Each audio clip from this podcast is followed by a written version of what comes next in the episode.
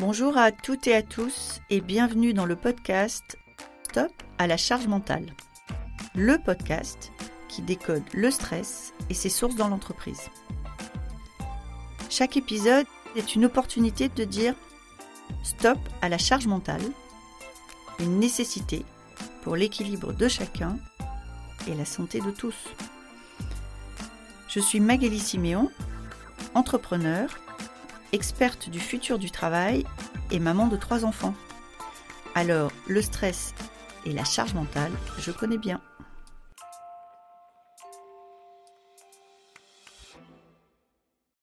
Je reçois Jean-Philippe Descras. Jean-Philippe Descras a renoncé et vous allez comprendre à quoi en écoutant ce podcast. Euh, avec Jean-Philippe, on s'est aussi posé une question. Est-ce que se libérer de notre charge mentale n'est pas aussi une forme de résistance à un système capitaliste qui déraille un petit peu Je vous laisse vous faire votre propre opinion. Bonne écoute. Bonjour Jean-Philippe. Bonjour Magali. Bienvenue parmi nous. Est-ce que tu veux bien te présenter pour nos auditrices et nos auditeurs? Bien sûr. Alors je m'appelle euh, Jean-Philippe Descartes, euh, j'ai 36 ans. Aujourd'hui euh, investi dans de la sensibilisation face à l'urgence sociale et écologique de diverses manières. Je pense que c'est ce qui me définit le, plus en termes de qui je suis et ce que je fais. Peut-être pour vous dire que mots, en fait, démarre une thèse bientôt sur la transformation des modèles économiques des entreprises face aux limites planétaires. Et à côté de ça, j'ai un podcast qui s'appelle Oser, qui euh, propose de s'interroger sur les mythes et croyances du capitalisme néolibéral sur euh, cette, cinquième saison, mais qui de manière générale s'intéresse à l'engagement pour un monde durable.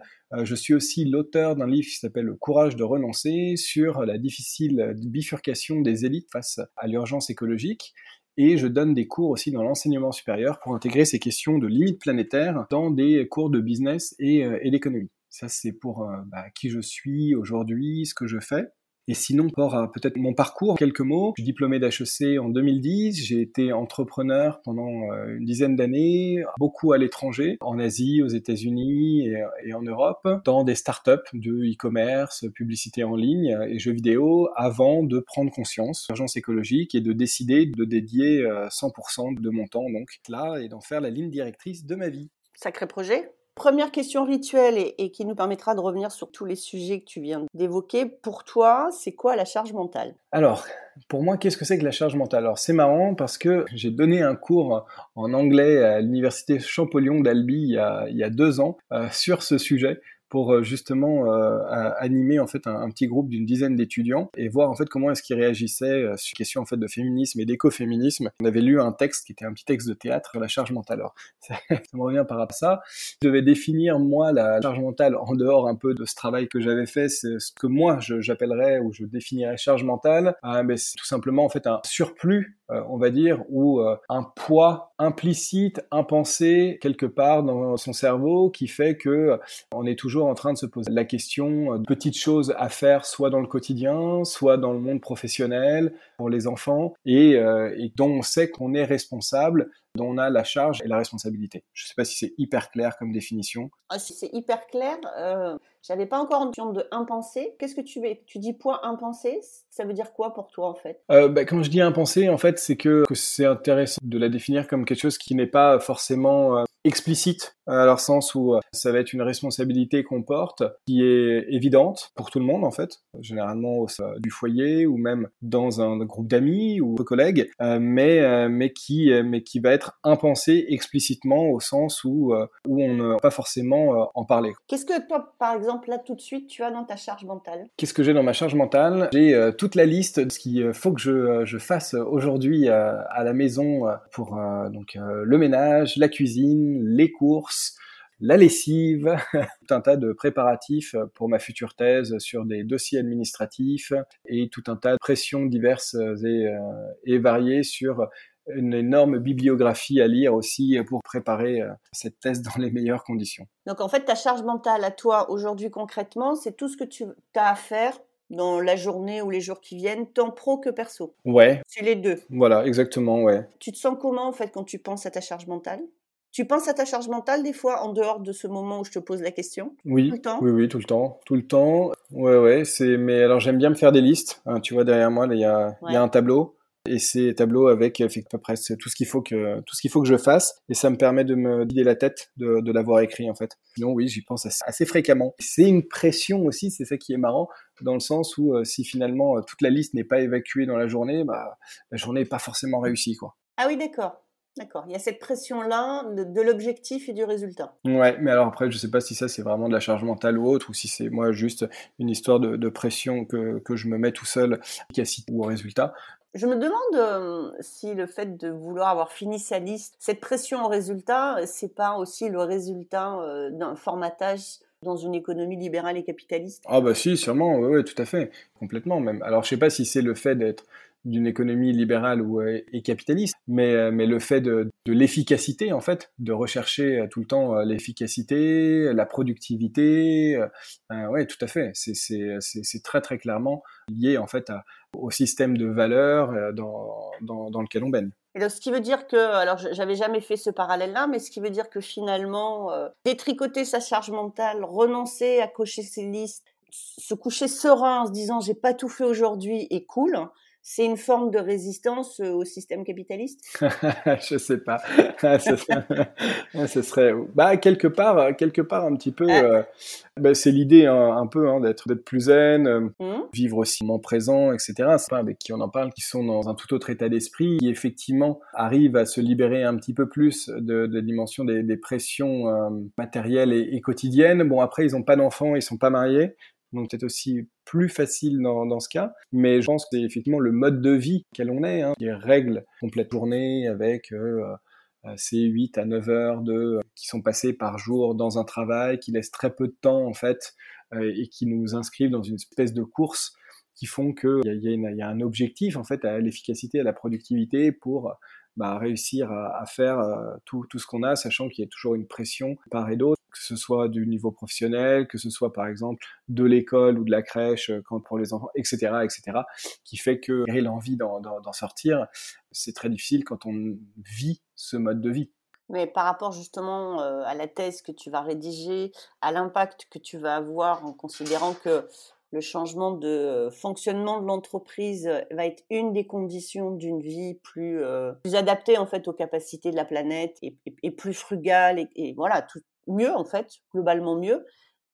Est-ce que un des changements, c'est pas des changements justement dans nos propres postures? Parce que finalement, cette course à cocher nos listes, à atteindre, et derrière on peut un peu dériver, à avoir, à obtenir, à réussir, c'est aussi quelque chose qui nourrit le moteur de cette machine qui fonctionne plus très bien. Ouais, ouais, tout ce que tu décris, euh, c'est effectivement c'est tout ce qui est lié à la société de consommation. C'est comment est-ce qu'on dé, euh, détricote la société de consommation. Il y a un très bon bouquin qui est sorti euh, récemment d'un chercheur maître de conférence à Saint-Étienne. Plus son nom, il a un nom un peu italien, mais le bouquin s'appelle La fabrique du consommateur, je crois, où il revient sur justement toute la en place de la société de consommation et son développement au cours des 150 euh, dernières années. C'est très intéressant de voir comment on a drastiquement changé de mode de vie en assez peu de temps en fait.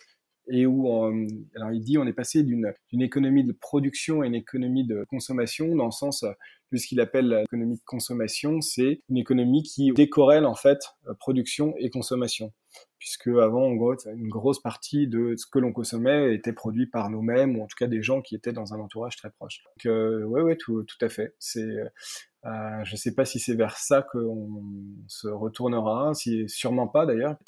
Il y a beaucoup trop de, de bâtis et, d'existants avec lesquels il, faut faire aujourd'hui. Je ne sais même pas si c'est souhaitable, pour une grosse partie de, des gens et moi le premier. Mais, mais en tout cas, oui, ça pose la question de, de quel type d'organisation, de manière euh, micro et macro, pour vivre peut-être plus sereinement. Tu as choisi de t'intéresser aux entreprises.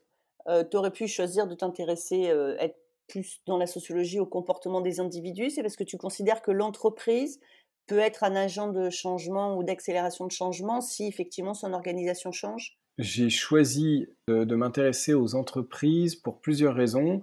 En fait, je me suis déjà intéressé euh, aux individus, même si c'est pas un travail scientifique, euh, dans le cadre de mon livre, Le courage de renoncer, puisque euh, c'est psychologie, hein, des élites que je dresse, et en, en, en décrivant d'une part leur velléité d'émancipation, de, la voie traditionnelle, les freins qui les bloquent et, les parcours, en gros, pour réussir les bifurcations. Il y avait déjà cette partie individuelle à laquelle je me suis intéressé pendant, pendant presque trois ans. Et puis ensuite, je vais faire une thèse. L'entreprise en soi et les modèles économiques m'intéressent particulièrement parce que c'est des choses que j'ai travaillé en tant qu'entrepreneur pendant plus de dix ans. Et en plus, euh, dans le cadre d'une thèse, je pouvais pas faire une thèse en sociaux parce que ça voulait dire reprendre un master, puis un master de recherche, etc.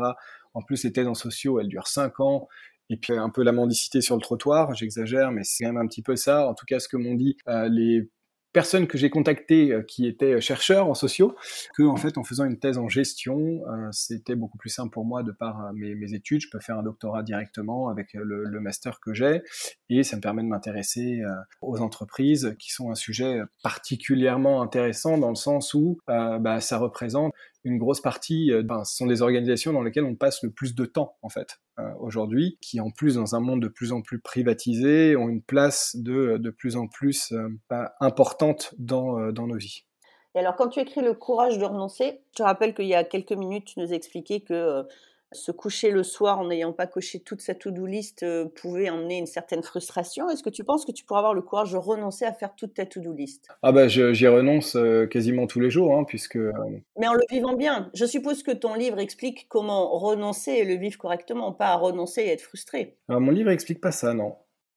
Il explique quoi? Mon, mon, livre parle surtout en fait des freins et du, du chemin qui peut amener en fait à, justement euh, une, bifurcation et, euh, et, en quoi en fait le, fait de renoncer est, euh, est, absolument indispensable dans le fait d'opérer une bifurcation et renoncer à son mode de vie, renoncer au système dans, lequel dans, lequel on est, à savoir le capitalisme néolibéral.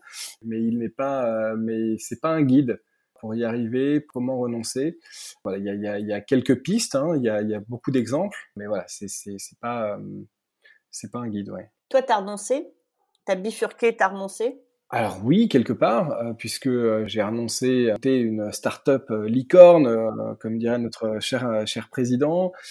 j'ai même renoncé à un certain niveau de vie, à un mode de vie. Je prends plus l'avion, je mange pas de viande, j'ai pas de smartphone, j'ai quasiment pas de réseaux sociaux à part LinkedIn j'ai pas de voiture. Enfin bon, il y a, y a, plein de choses auxquelles j'ai renoncé, mais qui en fait ne sont des renoncements que euh, lorsqu'on les regarde sous l'angle de la contrainte, avec le visage séduisant de la société de consommation, dans le sens où pour moi en fait c'est pas vrai, c'est même plus des renoncements aujourd'hui, c'est une source de liberté faudrait vraiment me, euh, me pousser manu militari euh, pour rentrer dans un avion aujourd'hui. D'accord. Alors une source de liberté, pourquoi? Pourquoi? Bah Parce que en fait, ça me permet de voyager autrement. Je sors de l'idée en fait de consommer un espace, de consommer une destination, euh, prendre beaucoup plus le temps de vivre en fait le, le voyage, de, de, comprendre en fait, de prendre en compte la distance, de m'autoriser des étapes, des rencontres, des inattendus.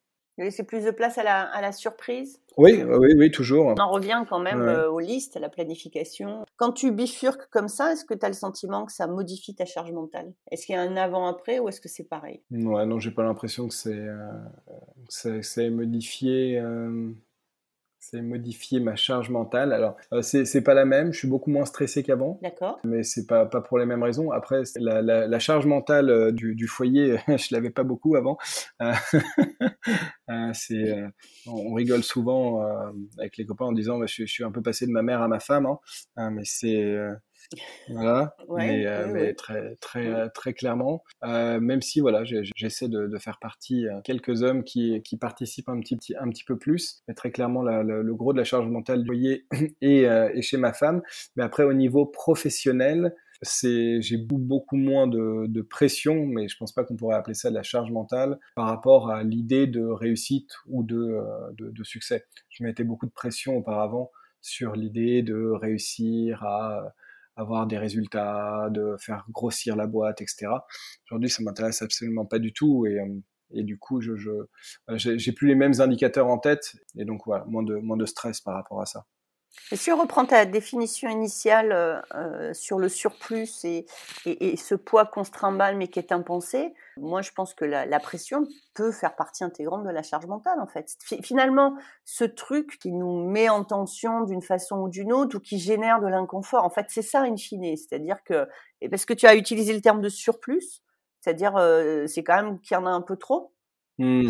c'est que la dose n'est pas juste Et, ouais, tout à fait, et je suppose, oui, je considère que la, la pression qu'on peut ressentir fait partie de, de la charge qu'on se met aussi. Finalement, la charge mentale, dans la façon dont tu le, l'a défini au départ, on est un peu sur une injonction inconsciente? Ouais, tout à fait, tout à fait. Et c'est vrai que quand je disais surplus, que je, je pense beaucoup au fait que c'est, c'est toujours lié euh, au fait de, de, vouloir plus que le temps ne, ne, ne le permet euh, en, euh, en, fonctionnant à, à rythme, à rythme humain.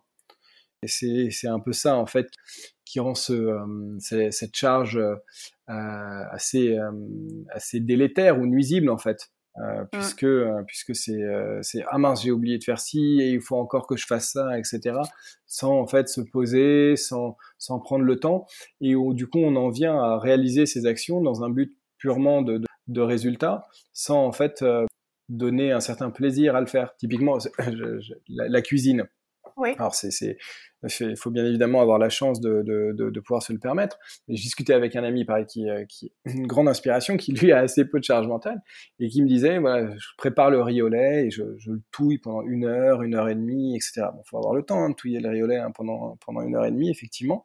Il me dit, mais c'est presque un processus de méditation, en fait, de, de, de le faire. Bien sûr. Et où, du coup, euh, c'est pas l'idée de on va finir euh, le riolet au plus vite pour qu'il soit prêt, pour qu'il soit mangé, pour qu'il soit consommé. Non, non, pas du tout. C'est en fait tout ce, ce, ce processus de, euh, de, de, le faire et de, et de cuisiner mmh. fait partie intégrante en fait, d'une certaine relaxation, d'un plaisir, d'un temps pris pour soi. Mais je, je n'avais jamais vu euh, comme ça, et, et, et, ça sera un peu le mot de la fin, mais finalement, euh, faire en sorte de se décharger euh, de cette charge mentale et d'être plus dans le plaisir de faire que la volonté d'atteindre le résultat, c'est quasiment une forme de résistance au capitalisme, je trouve, finalement. Bah oui, oui. Je l'avais jamais vu comme ça. Non, non, c'est vrai. C'est faire en sorte que c'est ne pas chercher l'efficacité. Euh, c'est euh, c'est bah, mon épouse se moque souvent de moi en disant mais c'est le temps qu'il te faut pour plier le linge. Je dis bah oui, mais je, je cherche pas à le faire rapidement en fait. Hum? C'est alors bon, bien évidemment, hein, si c'est moi qui m'occupais de tout, il n'y a pas grand chose qui serait frais dans la maison. donc euh, c'est parce qu'à un moment donné, faut aussi un peu s'activer. Donc heureusement qu'elle est là. Mais oui, c'est en fait c'est ça, c'est pourquoi en fait chercher à faire vite. Eh ben écoute, merci beaucoup, Jean-Philippe. C'était très très intéressant. Tu salueras ton épouse de notre part. bah, avec grand plaisir. Merci beaucoup Magali pour l'invitation. Vous avez aimé cet enregistrement? N'hésitez pas à le liker vous avez envie d'en savoir plus sur la charge mentale N'hésitez pas à vous abonner. Vous connaissez des témoins ou des experts qui peuvent apporter à tous plus de confort sur ce sujet N'hésitez pas à nous les signaler. Merci.